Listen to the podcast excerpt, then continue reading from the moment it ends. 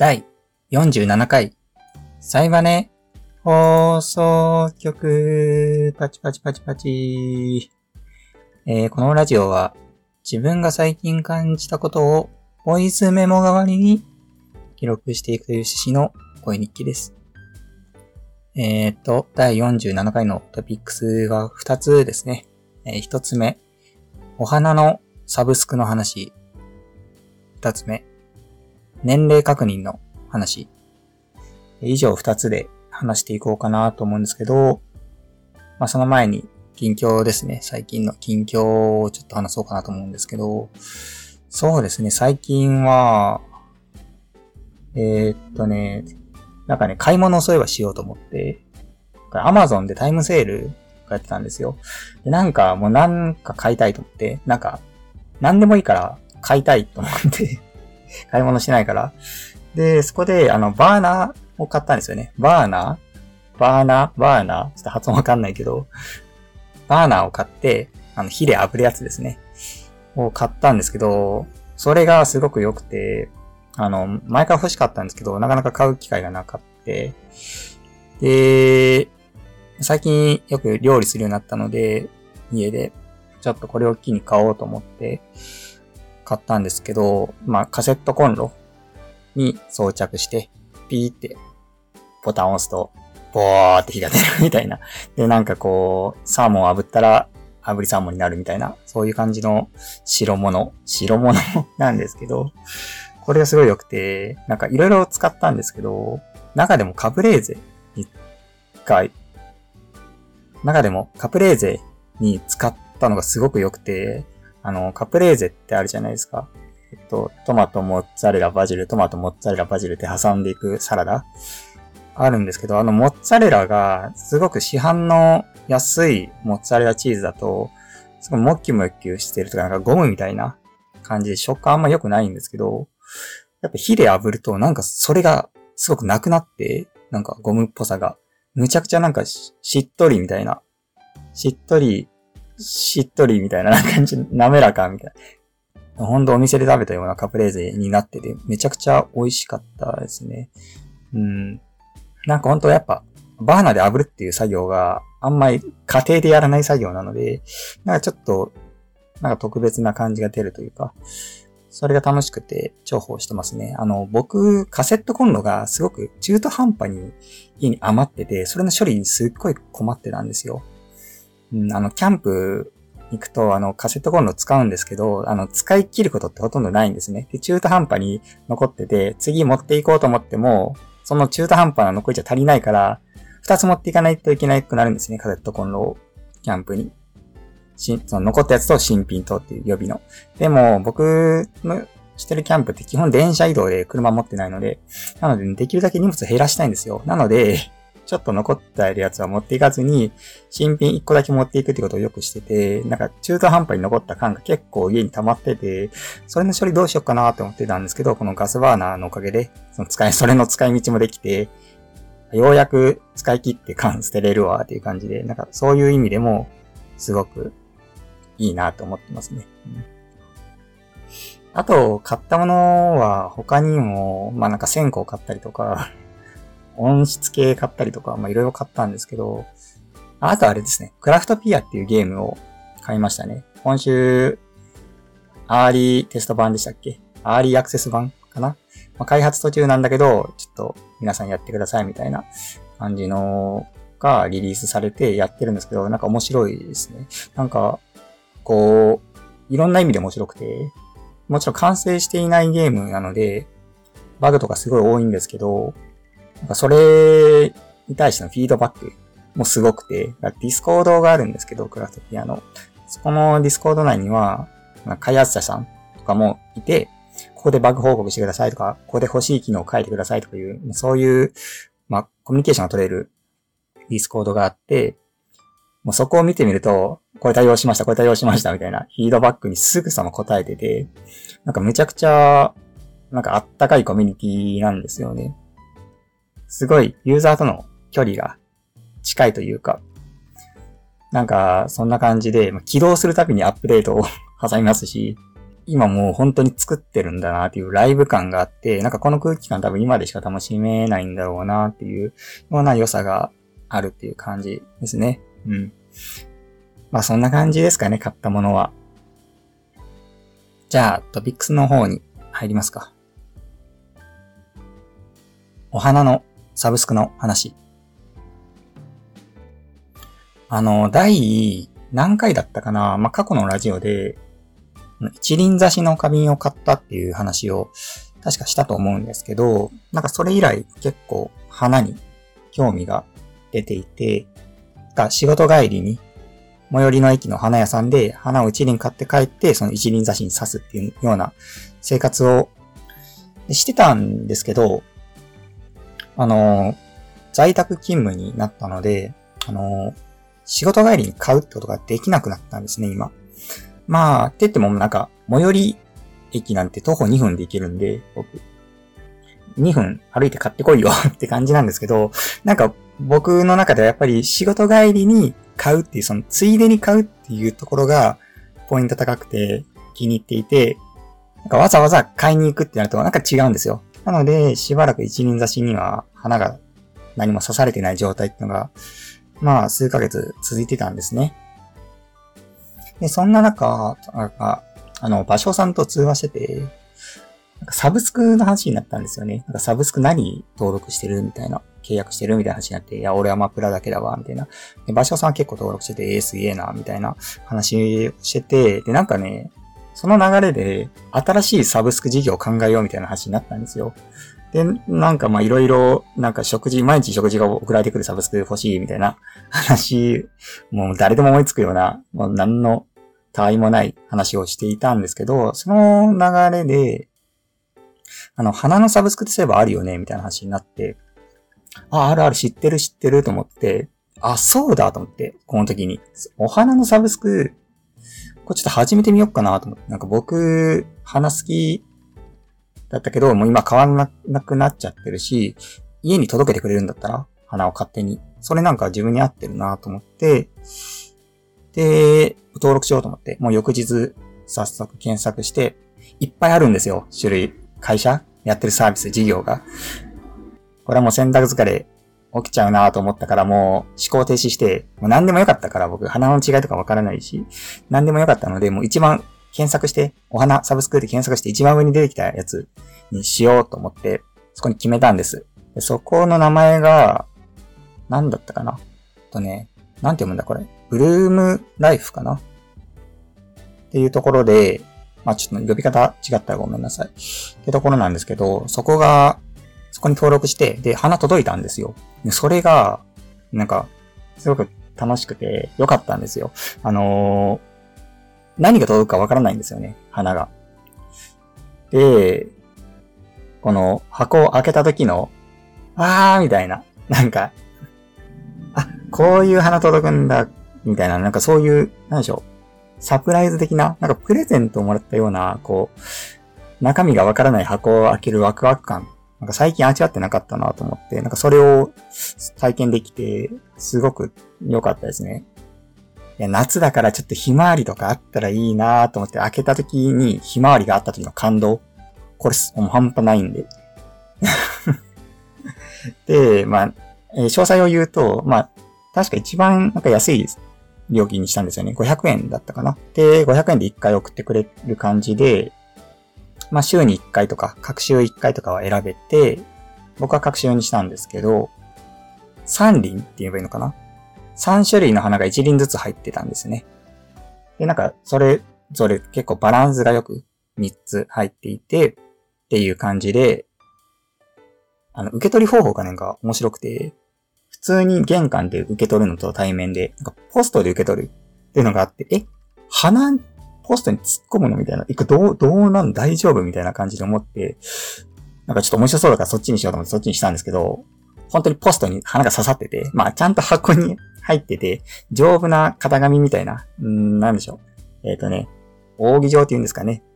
になってる、まあ、立体の型紙にちゃんと入っていて、まあ、花は保護されているんですけど、それがポスターにぶっ刺さってて、めちゃくちゃその絵面が面白くて、ちょっと笑っちゃったんですけど、あ、そんな感じで非対面でも受け取れてって感じで言うので、すごくいいですね。まあちょっと3輪入ってるんで、一輪挿しにはもう入らないんで、花瓶は別のを使ってるんですけど、やっぱり花が家にある生活っていうのは、久々ですけど、すごく楽しくていいですね。うん。なんか花って、ま、枯れたらおしまいって思うじゃないですか。でも僕はなんか、その、しおれたらドライフラワーにしていて、結構溜まっていくんですよ、お花が。今まで買ったお花とかが。そういうお花がどんどん増えていく楽しみ方っていうのもあって、とてもいいですね。ドライフラワーって乾燥機とかないと難しいかなって僕も思ってたんですけど、なんか本当に家に吊るしておくだけで部屋の中にちゃんとできるんで、あの、もちろん時間はかかっちゃうんですけど、それでもちゃんと水気飛んでドライフラワーになってくれるんで、意外と簡単で、そういう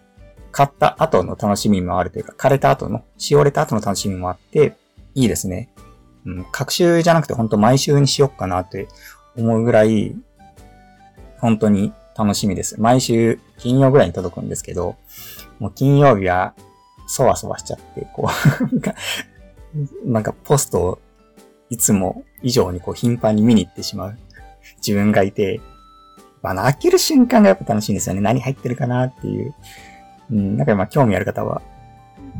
ぜひともやってみてください。楽しいです。ちゃんと何の花が入ってるかとかの説明も書いてあるんで、手入れの仕方とかも書いてあって、初心者でも安心って感じですね。はい。じゃあ次。年齢確認の話。あの、僕、年齢確認をよくされるんですよ。お酒買うときとかに、ちょっと身分証をお願いします、みたいな。で、まあ僕は、当に二十歳は超えていて、お酒も買える年齢なんですけど、未だにされることが多くて、まあ、マスクしてて、顔隠してるっていうのもあるんですけど、最近は。なんかそのせいか、ちょっと増えたなって思ってて、で、この前、あの、スーパーに買い物に行ったんですね。で、僕お酒を毎日飲むので、お酒を、まあ、カゴに入れて、あの、レジに行って、まあ、セルフレジなんですけどね。セルフレジ行って、まあ、ピッピッピッって会計するじゃないですか。で、まあ、お酒は年齢確認必要なので、セルフレジといえども、店員さん呼ばなきゃいけないんですね。まあ、店員さんが勝手に来るんですけど、まあ、年齢確認ですね、はーいって言った後、店員さんが、すごく僕の顔をまだジロジロ見てて、あ、これ、来たなと思って。これ来るな、あの言葉、と思って、身構えてると、あ、すいません、あのー、身分証か何かお持ちですか？って言われて、あ来ちゃったーと思って、で、僕その時何で来ちゃったと思ったかっていうと、身分証ってか、持ってなかったんですよ、年齢が確認できるものを。てかまあ、普段持ってないんですよね、基本的に。うん、まあ財布の中に入れてはいるんですけど、財布を持ち歩かないので、もはや。で、あ、しまったーと思って、一応ちょっとマスク、ちょっとずらしてみて、顔見せたりして、いや、ダメですかねみたいな、聞くと、いや、ちょっと、お売りすることできませんねって言われてしまって、で、まあ僕もちょっと迷惑かけるの悪いので、あすいません、じゃあちょっと戻してきますねって感じで、言いながらこう、左手でマスクを戻したんですよ。口に。で、戻した時に、僕の手が、相手の視界に入ったんでしょうね、左手が。あれ？その左手の薬指、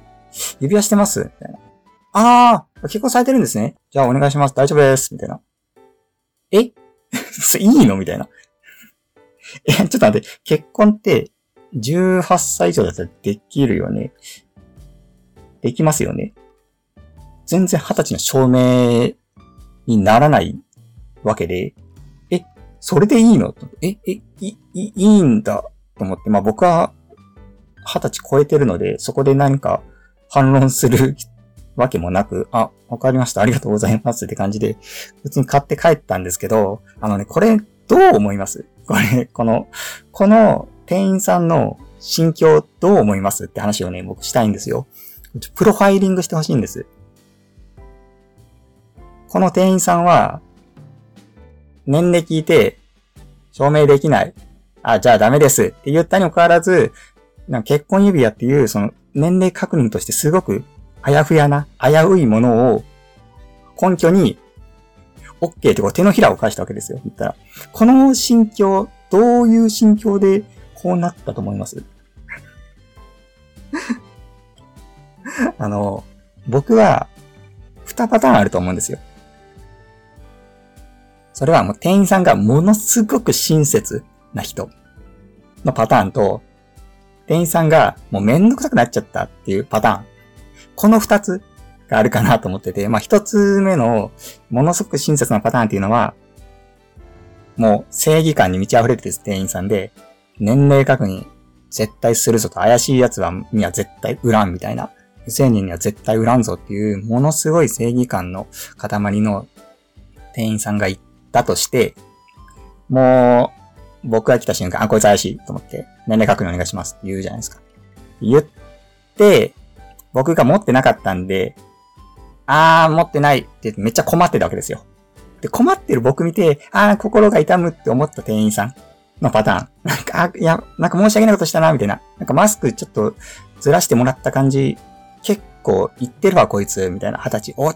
私の見間違いだったわ、みたいな。マスクでわかんなかったけど、結構老けてるじゃん、みたいな感じで、あー、でも今更ちょっと撤回とかできないし、どうしようなった時に、ちょっと指輪っていうものを見つけて、あ、これを出しに、これを出しにっていう、なんでしょう。こっからちょっと切り開いて OK の方向に持っていこうっていう、心優しい店員さんのパターン。これがまず一つ目。で、二つ目の、めんどくさくなっちゃったパターン。これは、なんか客来たわと思って、なんか微妙なラインだな、こいつ20歳いってんのかな、みたいな。あ、でもこれ一応聞かないとダメだし、仕事上。これ売っちゃったら、うちらが悪いことになっちゃうから、いやまあ一応聞くか、みたいなめんどくさいけど聞くかと思って、聞くと年齢を、身務証持ちですか？って聞いて、僕は持ってないと。うわ、出た、持ってないパターン一番めんどくさいやつやん、みたいな。これどうしよう、みたいな。うわ、もうこれでなんか、売れねえとか、お酒ダメですとか言って、なんか逆切れされたとかどうしよう、みたいな。こういうパターンが一番めんどくさいんだよな。持っとけよ、みたいな。ふうに思った時に、指輪が見えて、あ、これだみたいな。これでもう OK ってことにして、もうさっさと帰ってもらおうみたいな、この客。この客もさっさと帰ってもらおうって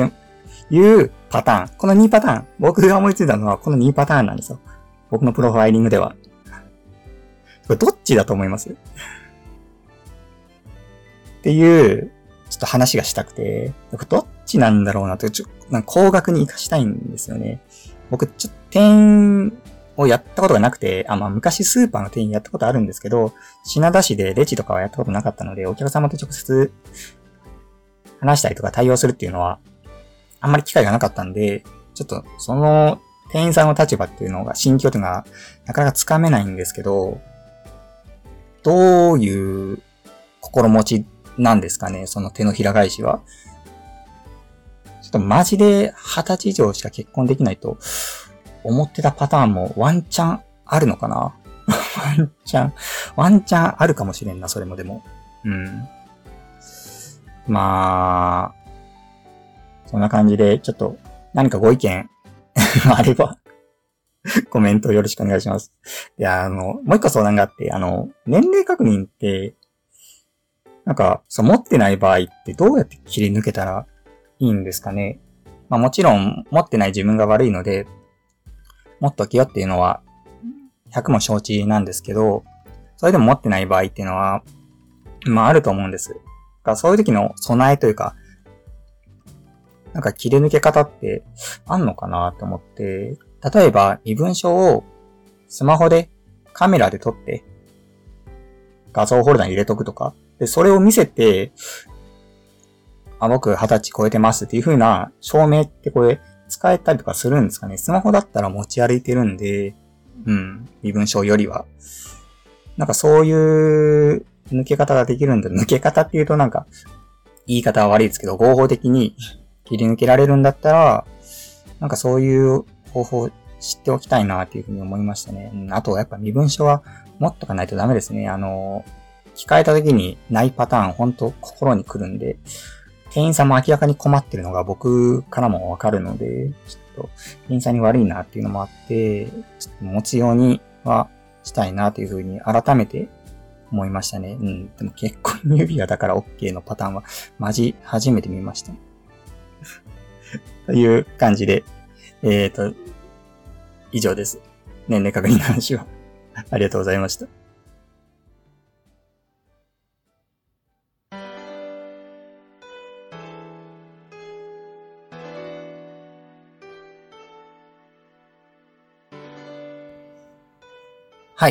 エンディングです。あの小坂さんが海外に行ったっていう話を、そういえば、しようかなと思うんですけど、まあ、このラジオを聞いてくださっているような、もうコアな人はもう知ってるかもしれないんですけど、僕が作ったノベルゲームの小坂さんっていうのがあって、なんとそれが英語に翻訳してくださった方がいたみたいで、なんか海外の方で出回っている らしいんですね。まあもうこれ完全に僕の許可とか来てなかった。事後報告なんで、完全に犯罪なんですけど、勝手に中身いじくられて全部英語にされて、勝手に再配布みたいな ハックロムじゃんみたいな感じなんですけど、まあ僕はそのあたりには肯定的で別にお好きにどうぞって感じで、まあフリーゲームですしね。うん。むしろありがとうって感じなんですけど、ローカライズしてくれて。それに伴ってなのかな？詳細わからないんですけど、なんか海外の、ドイツか、ドイツのノベルゲーム紹介サイトっていうかニュースサイトに載せていただいたみたいで、その小坂さんっていうゲームを、あらすじとか、こういうゲームです、みたいな、このゲームの影響を受けてると思う、みたいな ことを書かれたりとかして、まあ紹介してくださったみたいで、それがなんかツイッター経由で、そのニュースサイトの管理人さんから僕に連絡が来て、自己報告という形で 知ったんですけど、なんかそれがすごい面白くて、まあ、全部日本語じゃないので、あの翻訳ソフト使って読んだんですけど、結構感想を書いてくださってる方がいて、てかまあ、レビューって言うんですかね。品評って言った方がいいのかな。もうその本訳してくれた方が書いた原文的には、まあすごくアートがいいと。絵がいい。かなり注目すべきポイントですみたいなことが嬉しくも書いてくださってて、それに対してのレスが、いやいや俺はそうは思わないみたいな。アートが重要とは書いているけど、いやまあ確かに空は良かったと。でも、全部、もう下書きみたいな絵じゃないか。それは、あえてそういう絵にしてるのかもしれないが、いや、私にとっては、ただの下書きにしか見えない、みたいなこと書いてあって、まあ実際、そのゲームの絵は本当に下書きなんですよ。僕がま、全然真面目に作ってなくて、実際に作ったの1週間で作ったような、もう特貫工事で作ったゲームですし、なんかね、俺が考えた最強のヒロインみたいなのをちょっと作ろうっていう、そういう動機で初めて作ったゲームなんですけど、まあそういう、割と 僕の思いつきで作ったゲームで、そんな丁寧に絵も描いてなくて、まさに下書きなんですね。もう棒人間みたいな感じだし、モブとか。で、だからだからその、すべてがスケッチじゃないか、下書きじゃないかっていうご意見は最もなんですよ。で最もなんですけど、それに対してのレスがまたついてて、いやいや、俺はそうは思わないみたいな。これは、あえてこうしてるんだみたいな。これは、この、あえて下書きっぽいことにすることにより、作中の不完全なイメージを表現しているんだみたいな。主人公がこの世界を適切に見ていないってことを、この下書きによって表現しているんだよ、みたいなこと書いてあって、いやいやいや、そんなこと考えてない。一切考えていませんっていう感じでそういうのがすごく面白いですね。そんな、そんな持ち上げてくれるみたいな。そんなよく見てくれるんだ、あの下書きをっていうね。ただの下書きなのにっていうね。っていう感じで、すごく、まあ面白かったレビューがたくさんあったんですけど、まあでも一つ見逃せないレビューがあって、気をつけないといけないなと思ったことがあって、あのー、このゲーム、の作中にモーゼスっていうナイジェリア出身の黒人キャラが出てくるんですね。で、まあ、そのキャラは、あの、このゲーム、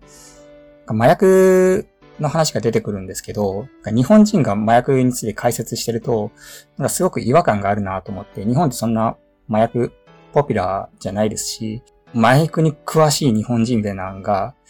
出てくるとちょっと違和感あるなと思って、なんか外国人がいいなと思ったんですね。で、その時僕が見てた映画で、ナイジェリアの確か映画だったと思うんですけど、舞台で。で、麻薬をテーマにした映画を見てて、あ、じゃあナイジェリア人とかにするかっていうような軽い気持ちでナイジェリア人を出したんですけど、その麻薬を説明する役割として、こう、それに対してのレビューがあって、まあ、このモーゼスっていうキャラは、あまりにもなんかステレオタイプすぎると。それを見て私はとても傷ついたっていうようなレビューがあって、あ、なんかこれ見た瞬間、あ、しまったなと思って、そこまで配慮できてなかったなというふうになんかちょっと反省したっていう話なんですけど、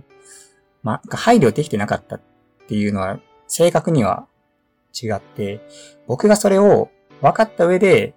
いや、俺はこのモーゼスっていうキャラを使いたいんだ、出したいんだ、これが俺の表現なんだという信念で表現を選ぶっていうのはいいと思うんですよ、僕は。なんですけど、僕はそこに対して一切何も考えていなくて、あ、これを見て傷つく人がいるかもしれないっていうのは、一切頭の中になかったんですよ。だから、まあ、無知の、無知は恥というか、分かった上での選択だったらよかったんですけど、無自覚に人を傷つけてしまったなと思って、そこが反省すべき点だなっていうふうにちょっと思って、もちろんこれは国内向けで、もっと言うと、俺のベストヒロインこんな感じですっていうのを身内に見せたかったっていう、ただの身内芸 なんですけど、はあ、夏目とかいうセリフ出てくるし そんな海外に向けて配信されるなんて、強いほども思ってなかったし、まあ、そこの配慮ができてないっていうのは、まあ、別に自然なことではあるんですけど、まあ、でも、現にこうして海外で、海外向けに翻訳されて、配信されてとか、されているわけで、広がっちゃってるわけで、なんか、そこ、いや、そんなことは、ここまで広がるとは思わなかったっていう一言でかなんか片付けてしまうのは、ちょっと責任がなさすぎるなと思って、うん、反省したっていう話ですね。なんか、炎上とかもこういう風にしてなるのかなってちょっと思いましたね。このツイートがこんな広がるとは思わなかったとか、ここまで大きくなるとは思わなかったみたいなことを言うじゃないですか、やっぱり。炎上してる人って。ちょっとそれの敬語になったというか、ちょっと気をつけようっていうふうにちょっと思ったなっていう感じですね。うん。まあなんか具体的にどの辺が良くなかったのかっていうのがあんまり今でさえ分かってなくて僕はどの辺がステレオタイプだったのかっていうのが、まあ片言だなキャラとか、まあもちろんそのローカライズした人のさじ加減だと思うので、その英文のニュアンスって僕英語できないので、ちょっとよくわからないので、実際にそのキャラクターがどういう風に描かれてたのかっていう細かい部分は僕は感じ取れないんですけど、まあなんか片言言ってて何言ってるかわからないみたいな描写が良くなかったのかとか、まあ単に麻薬になんか詳しいみたいな、麻薬外国人だから麻薬詳しいだろうみたいな、そういう描写が良くなかったのかなとか思ったりとかして、うん。例えば、実際ナイジェリアってそんな麻薬大国ってわけじゃないんですよね、調べてみると。麻薬がやっぱ広まっている場所って、まあ実際調べてみると、ラテンアメリカ、中南米の方みたいで、まあ、例えばそのモーゼスってキャラが中南米のキャラだったら、まあ、詳しくてもおかしくないよな、みたいな感じで、外国の方にもすんなり受け入れられたのかなとか、なんかちょっといろいろ考えますね。その辺の人種問題とかってあんまり日本にずっと住んでると感じにくい部分だなっていうふうに改めて思ったというか、一昔前にインド行って人生の見方、価値観変わったみたいなエントリー？エントリーかわからないけど、そういう話題がなんか耳にすることがあったんですけど、なんか、それに対して結構批判的なという人は多くて、なんかインド行って変わる人は渋谷行っても変わるわ、みたいな、なんか感じで、まあ僕もどちらかというとそういうタイプだったんですな。何を言ってるのかすごい意識高いな、みたいな感じだったんですけど、なんか今思うとそれも馬鹿にできないなっていうか、海外行って、その海外の価値観、全然別の価値観に触れるっていうのは、まあ今の社会ですごく大事なことなんだなっていうふうに思いますね。まあずっと日本にいるから海外のこととか知らねえっていうふうな感じで生きていくのもいいとは思うんですけど、まあ現代はもう誰が見てもグローバル社会で、そんな中、もう海外知らねえっていうね、そんな切り捨てることってもできないような情勢になってると思うので、そこをやっぱ気にかけるようなきっかけにもちょっと今回なったなっていうふうに思いましたね。ちょっと教訓にしていきたいなっていうふうに思います、今回。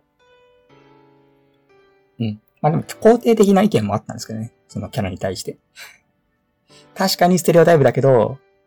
なんか不思議なことに私は彼について全然ポジティブな印象ですみたいな。そういう風に言ってくださってる方もいて、あやっぱ難しいなと思いましたね。人によって全然捉え方違う問題なんだなっていう風に、ちょっと思いましたね。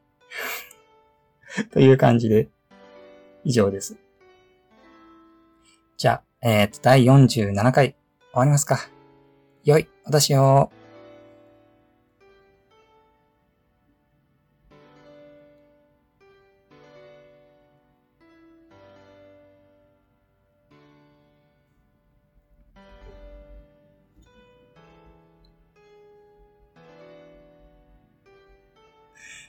あの、小坂さんのその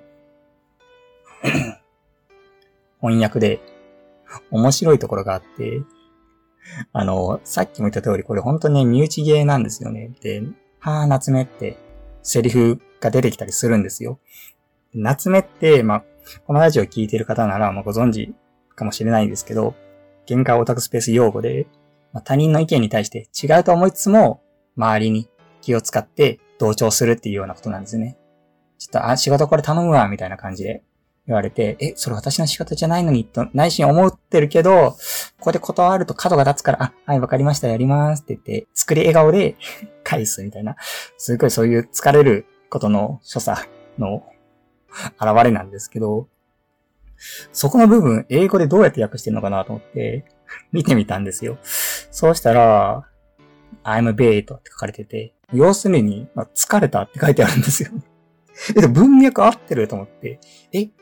文脈、あ、え、っと、すごいみたいな。なんでわかったみたいな。なんか、